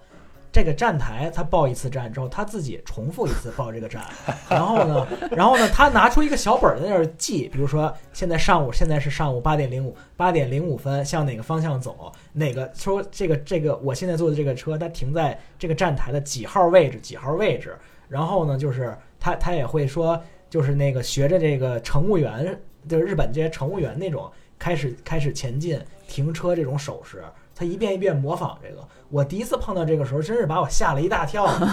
你碰到的这些人不是《生活大爆炸》里边的 Sheldon 吧？我觉得这挺像的。就是而且日本还有一种独特的游戏，就叫做电车游戏。电车就是电车游戏有大概我接我看到的有两种吧，一种是比如说大家在家里面，你比如说是呃在在 PlayStation 上面玩的那种，或者是是 Game Boy 上玩的那种，就是桃桃太郎电铁桃太郎对，啊还有一种是你在那种 game Game 嗯。就是那个游那个游戏厅。街机厅，嗯，街机厅里面居然还有电车主题它就有一个大大的电车头的感觉？它是让你扮演那个电车长，嗯，然后你是站你在面前呢，你就是看到那个电车长从窗外窗外看出去的风景，然后你你你能操作的就跟那个列车长一样，你你你右手边是一个类似那种闸一样的东西，就推下去就是刹车，拉起来车就走了，然后左边有几个按键，然后它那些。些那个游戏里面的画面也都是真实拍的那个，比如说是那个山手线的那个嗯沿线的图，感觉很奇怪。就比如说我们都很喜欢的那个关口之中国红，铁道大纪行，中国铁道大大纪行，然后它包括在欧洲的那个铁道的、嗯铁道纪行，还有日本的铁道纪行。嗯然后除了它之外，其实类似的节目在日本不胜很多枚举，嗯特别多。就是哇。日本人好像还是对这个坐火车这件事情有一种发自内心的向往。对，而且我跟你说，就是最最就是夸张的一点是什么呢？日本有这个吃这便当的习惯，他们有的那个公司在开发这个铁道便当的时候，他会考虑什么呢？这个这个你乘坐的这条线的这个车，它平均车速是是个什么程度呢？我这个盒饭哇饭盒设计的时候呢，我要让你配得上这个车速，然后让让你，比如说我我为观光路线配的这盒饭，我的包装要什么样？我这包装盒摸起来这个手感要怎么样？然后我我我在普通的新干线这车上的时候，我要用什么样的东西？真的是这个电车真的是深入他们的骨髓了，我觉得真的。啊，那杨杨哥，您走遍了那个世界各地啊，就是你你看见有什么其他地方的有哪个民族有哪有哪个地方会对这种呃轨道交通、城市轨道交通会有特别的这种钟爱的这种这这种现象吗？谈不上走遍世界，是去了一些地方。然后先这样吧，我先说一下，按我的理解，为什么像欧洲啊、西方啊，包括日本会对列车这么感兴趣？我觉得他们是最早使用列车的啊一些国家吧。就是十九世纪的时候，列车一出现，就火车一出现，它就代表了现代文明的一个高度发展的一个标志。所以你看那个时候，日本明治维新也开始了嘛。所以我觉得他们对火车的这种热爱是埋在根子里边。但是中国出现火车，特别是中国人能够接触到火车，应该是比较靠后了嘛。所以中国人可能就是把它当成一个交通工具而已。另外一个呢，容我吐槽一下北京地铁里边那些视频节目，不像是前头你们说的，大家会拍各种各样的关于列车的这个节目啊，供这种爱好者去看。那我在北京地铁里边，我觉得列车的话务员在播报着不要开功放，不要打扰到其他的乘客。但是他们自己那个小电视里边其实是一个广告屏啊，然后里边播着各种非常制作粗糙的垃圾的美食节目啊，或者是自己的宣传片呀、然后还放很大的声音，完全是在打扰别人。我印象最深的应该是纽约，我相信大家应该在 YouTube 上或者电视上都看过很多这种视频，就是有很多纽约的，呃，有很多美国知名的歌手会到地铁里边突然现身，唱个歌呀啥的，引得大家都拍视频呀、鼓掌哦。你不知道他的身份，觉得这个人唱的怎么这么好呢？实际上我在纽约坐地铁的时候，就会看到很多这样的表演。我印象最深的就是一个日本小哥在那跳那种踢踏舞，他站在一块木板上跳那个踢踏舞，非常非常的棒。后来我也了解了一下，就是纽约的这个地铁，他们专门有一个部门，他们的工作就是找各种各样的艺术家，然后给他们做一些遴选，然后让他们去考证。这个证的为期是一年，如果一年以后你需要再考，考过了你就可以在地铁里边去卖艺了。我们说卖艺不太好听，有的时候其实他们真的就是非常艺术家，对，就是在做表演，对。嗯然后这些表演非常的棒，有歌剧啊，有唱歌的呀，哦呃，当然我也碰见过有一些这种，也肯定是没有证的。就是有一次我晚上去看完 NBA 比赛以后回去，已经十一点多了，那些车厢里边突然就出现了一群黑人小哥，那些黑人小哥们就是用那种，呃，口腔去做那个 B-box，然后有一个小哥就做各种的体操动作，比如做那个人形旗帜在那个。地铁中间那个护栏上，然后把自己身体给立起来，做各种非常漂亮那种体操的动作，然后也非常的有节奏感，整个车厢就被他们给点燃了，就沸腾了，大家就鼓掌，然后往他们的帽子里边去塞钱。我觉得这种感觉真的是非常非常的棒。但是回过头来，我前头也说了，在北京呢，可能在二零零八年之前，你还能看到一些卖艺的，那当然真的就是卖艺的了，水平也参差不齐，很少看到有好的。那在二零零八年之后，这种现象基本上就看不到了。哎，台长，你有没有记得？我大概也就是二零零八年之前或者更早一些啊，在地铁里边经常有那种卖报的，就是各种小报，然后小报他们进去叫卖的时候都会说。大消息，大消息！刘德华去世了，或者过几天就是赵忠祥去世了，或者周润发去世了。那个时候，如果能在地铁里边小报卖报的人说谁谁谁去世了，就意味着他是一个顶流的明星了。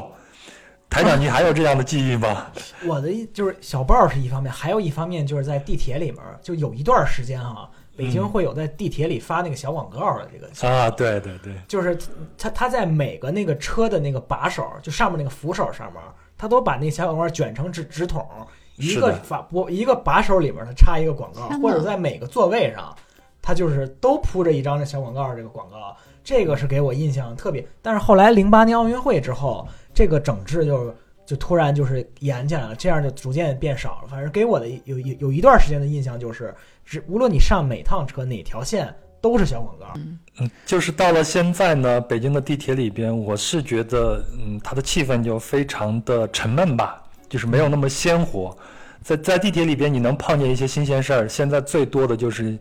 一个小姑娘或者小伙子拿着一个手机，告诉你支持一下我们创业好吗？扫一个码好吗？大部分都是这样的，已经完全看不到这种表演之类的，甚至连卖艺都看不到了。如果有地铁的。高层的人员听到的话，我估计也不可能。可以考虑一下，在我们的地铁里边也设置一些这样的活动，有有一些艺术家唱唱歌啊什么的。其实大家上一天班其实挺累的，如果有这样的活动的话，是可以疏解一下大家的心情的。就那个说到这个卖艺之类的事情，我就记得在神户站的时候，他会放一台钢琴，一架钢琴，可能是也是哪里捐来的这种推艺型的，就就是免费的放在那儿，然后有会弹的呀，不会弹的都可以在上面自己去自自由的演奏。好像别的国家可能也会有这样的形式在，觉得这个也蛮有意思的。那我们时间差不多了，我们要不然最后再跟跟大家分享一下，就关于这个我们。范围稍微大一点，就是关关于包括任何的轨道交通都可以吧？有没什么就是比较开心的、比较暖心的记忆？暖心的记忆，嗯，在日本的话是有一次上学的时候那会儿，然后就日本人不是喜欢过 Halloween 吗？喜欢过这个万圣节。然后当时的时候是和北海道大学的一个小小伙伴一起去参加了一个 Halloween party，是在轨道交通。那个有轨电车上的，我们当然是租了那个辆有轨交通有轨电车，然后大概因为那个有轨有轨电车嘛，可能平时的收益也不太好，他们就会利用这种节假日，然后去办这种活动，然后可以去把它租给某一个团体啊之类的，然后我们就当时可能也没有花太多的钱，然后一起租了那一辆车，然后然后就那个循环了这个札幌了一圈，然后在上面办着各式各样的奇奇怪怪的装扮，然后吃吃喝喝了。一两个小时就觉得还蛮有意思的。台长呢，正好毕了业之后也找着工作了，就可以彻底放松一个月。然后我妈就来日本了。然后呢，我就记得我去，她坐到新千，她她那个飞机在新千岁机场嘛，我是坐在这个去新从札幌市内到新千岁机场这一段这个大概有四十分钟这个车程的情况下，哎，这是我在在我留学期间最快乐的一次。哎呦，这个接我戳心了啊！接接我妈，然后还有一次呢，是我来了东京之后，嗯，我上班之后，上班一年之后呢，我是拿着我挣的这奖金，我让我妈来日本玩儿。我说我我也是，我这回是去羽田机场去接她，这个坐的也是这个波哥最爱的这京急线，然后然后然后然后这个去接我妈去去成田机机场这一段这一段路程呢，是我最开心的，就是两次的这个。坐车的经历，所以说你最开心的每次还是期盼着啊，我可以见到家人了，家人见面了，真的是。那个我能想到就是关于电车的，关于这种有轨交通，我比较开心的回忆。深圳，嗯，它地铁开通的时候，嗯，然后我记得当时是深圳第一班地铁开通，嗯，然后当当天晚上，我跟我的一个初中小伙伴，嗯，然后我们就专门跋山涉水的，就先坐公交车坐了那么大概一个小时，坐到那个地铁站，然后去体验那个地铁，然后那个学习就是排长队学习买那个地铁票，然后。大概坐了有那么十分钟、二十分钟，又出来。当时我现在还还能能能就是回忆起来，当时是人山人海，特别多。但当时是觉得哇，好厉害啊！我在的城市也有地铁了，整个城市都因为因因为这么一个交通工具而兴奋起来。呃、关于地铁的回忆太多了。我说一个最近几年发生的事情，我印象最深的吧，哎呀，应该就是二零一七年的事情。我们知道，我们选择在这样的大城市居住，住在地铁边会很方便嘛。那地铁一边就是连着自己的家，另外一个就是你要去工作、你要去打拼的那个世界了，对吧？所以呃，家呢会给人一个不一样的感觉。我记得那个时候我是刚刚呃收养了一只猫，它身体它身体很不好，啊但是呢它又很馋嘴，所以呢每次我自己在家吃饭，它都会凑过来去抢我自己的东西吃。那一天呢，我刚好去啊健身房，离我家是三站地铁。出来以后呢，我看见旁边的大超市呢卖的那个寿司打折，然后我就买了一份寿司，应该是二十多块钱，平常会很贵，五十多块钱。但是我想了一想说，如果我拿着寿司回家吃，嘎一定会打扰我吃饭的，我会吃的不踏实的。然后我就坐在地铁里边，我不是在地铁内啊，我是坐在地铁里边，寿司也没有啥味道嘛，就把那个寿司给它吃了，踏踏实实的吃了顿饭。但是我把寿司上头最好最新鲜的那些三文鱼都留下来了，然后拿回家给嘎爷处理了一下，煮了一下给他吃。呃，我觉得这个感觉非常的棒，因为你知道你的家里边还有一个爱你的人也好，生物也好吧，他需要你，他在等待着你。这时候地铁站经常会卖一些这些小吃的呀之类的。每我们每次也是下了班以后啊，要回家了，可以顺道买一些可能他喜欢吃的呀之类的，这种感觉就还蛮好的。对，录完今天这期节目，其实我我现在的感受就是就是。比如说，我还是讲回归历史的一个故事，就是日本啊，他们新过新年的时候，有大家坐坐火车、坐地铁，然后坐电车，然后去那个哈茨莫得去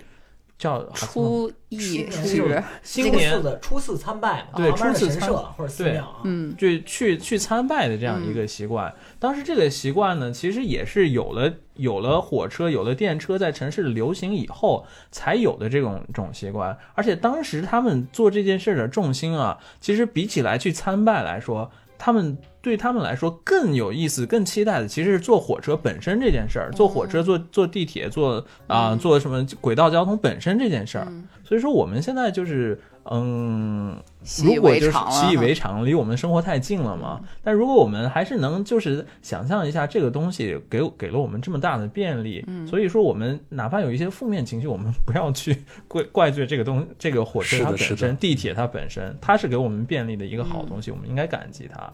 而且过年了嘛，嗯、怎么说呢？虽然大家可能今年也不可能，有可能不太方便去参加春运啊、不可能，呃可能不太方便回家，但是还是还是希望大家能够想到，就是嗯，你每次坐电车，它都是一个小小的旅程，小小的一个旅行，都会有一个新的啊啊新的目的地在等待着你。旅程的另一端也有一个你的家在等待着你。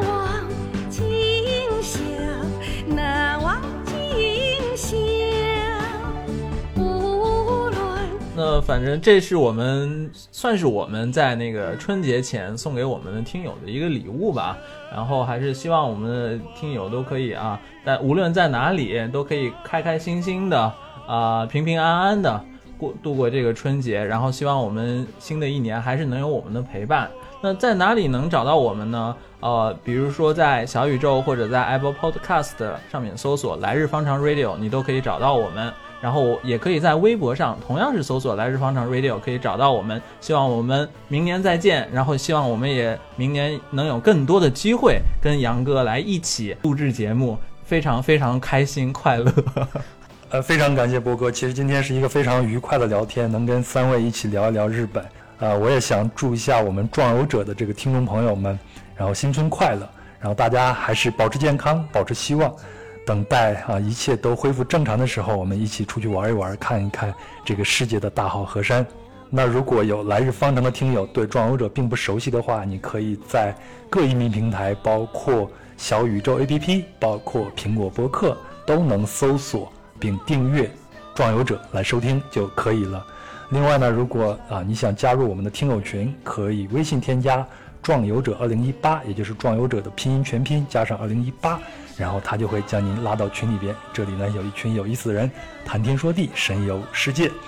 好也就这样了到最后呢还是要祝大家新春快乐。